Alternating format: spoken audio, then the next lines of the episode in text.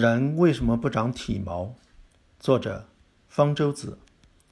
有几位读者在读了《大象为什么不长毛》之后，不约而同问了这个问题：人为什么也不长毛？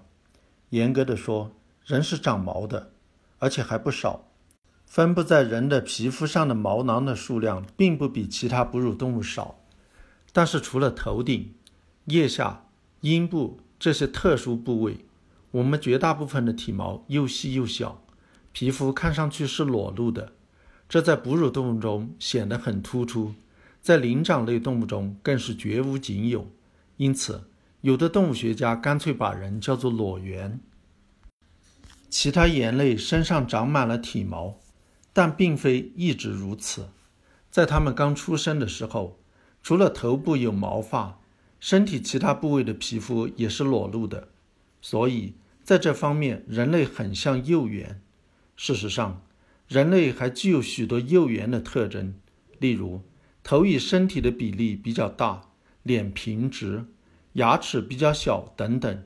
幼年的黑猩猩看上去比成年的黑猩猩更像人，人就像永远长不大的小孩。这种现象叫做幼态延续。它可能是某些控制个体发育的调控基因发生了突变引起的，使得人类的整个发育速度变慢，发育过程延缓。这一点很重要，它让人类的大脑在出生后相当长的一段时间内还会继续增大发育，并让人的一生一直像小孩一样有学习的能力。而黑猩猩虽然在幼年时有极强的学习能力，但是一旦成年，这种能力就基本丧失了，所以人类体毛不发达，可能只是幼态延续的产物。但是这一产物为什么能够一直保留下来？毛发的丧失有没有什么生存优势呢？毛发虽然是哺乳动物的特征，但也有一些哺乳动物为了适应环境而失去了毛发。例如，水生哺乳动物的身体是光洁无毛的。对他们来说，体毛纯属累赘，会影响游泳速度。出于同样的原因，游泳运动员也流行把体毛剃干净。因此，在自然选择作用下，它们的体毛逐渐丧失了。有人认为，在人类从古猿进化过来的过程中，曾经有个时期也是水生或者半水生的，皮肤光洁就是适应水生环境的结果。人体还有一些特征，似乎也与此有关。例如，人的婴儿不怕水，很会游泳；而小黑猩猩则很怕水，容易被淹死。人的体型比其他猿类更接近于适合游泳的流线型。人的皮下有脂肪，适宜在水中漂浮，而其他猿类则没有。等等。因此，在有些人看来，人不仅是裸猿，还是水猿。水源说虽然很有趣，却没有化石证据来支持它。从古猿进化到人的各个阶段的化石都被发现了不少，但都不是在水生环境中发现的。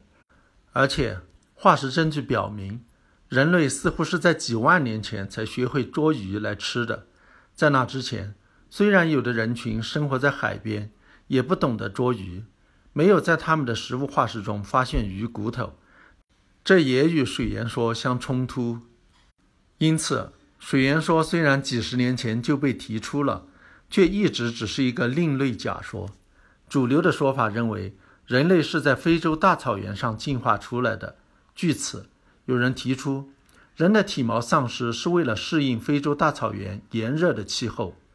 当我们的祖先走出森林，来到大草原，在炽热的非洲太阳直射下打猎为生。就会面临着其他猿类不会遇到的一个难题，也就是如何保持身体的冷却。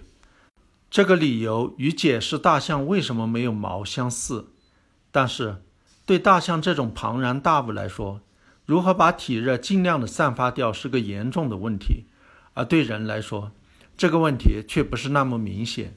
因此，这个解释并没有被普遍接受。如果我们换一个角度，就会发现，在大草原上没有体毛的生活其实是很糟糕的。没有毛发的保护，皮肤很容易被太阳灼伤。在奔跑时也很容易被草叶、树枝划伤。晚上气温降下来，身体也难以保温，因此没有体毛其实是一种生存劣势。那么它为什么没有被自然选择淘汰掉呢？达尔文首先指出，它就像雄孔雀大而无用的尾巴一样，是性选择的结果。也就是说，人类在挑选配偶时，喜欢体毛细小这一性征；男性在择偶时，要比女性更看重相貌，导致女性体毛比男性更细小。为什么人类在择偶时会挑选这一特征呢？它可能是我有好基因的广告。裸露出光洁的皮肤能表明自己很健康，特别是表明自己身上没有寄生虫，不会传染给对方。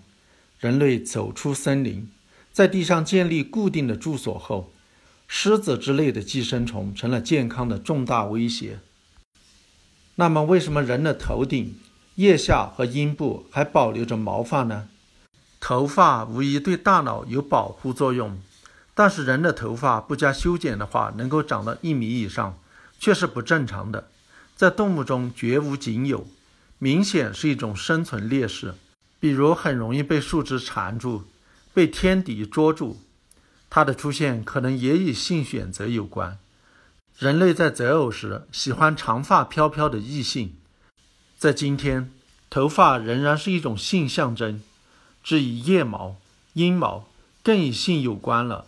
它们是性成熟的标志，而且长在腺体发达的部位，能用于收集、散发外激素，吸引异性的注意。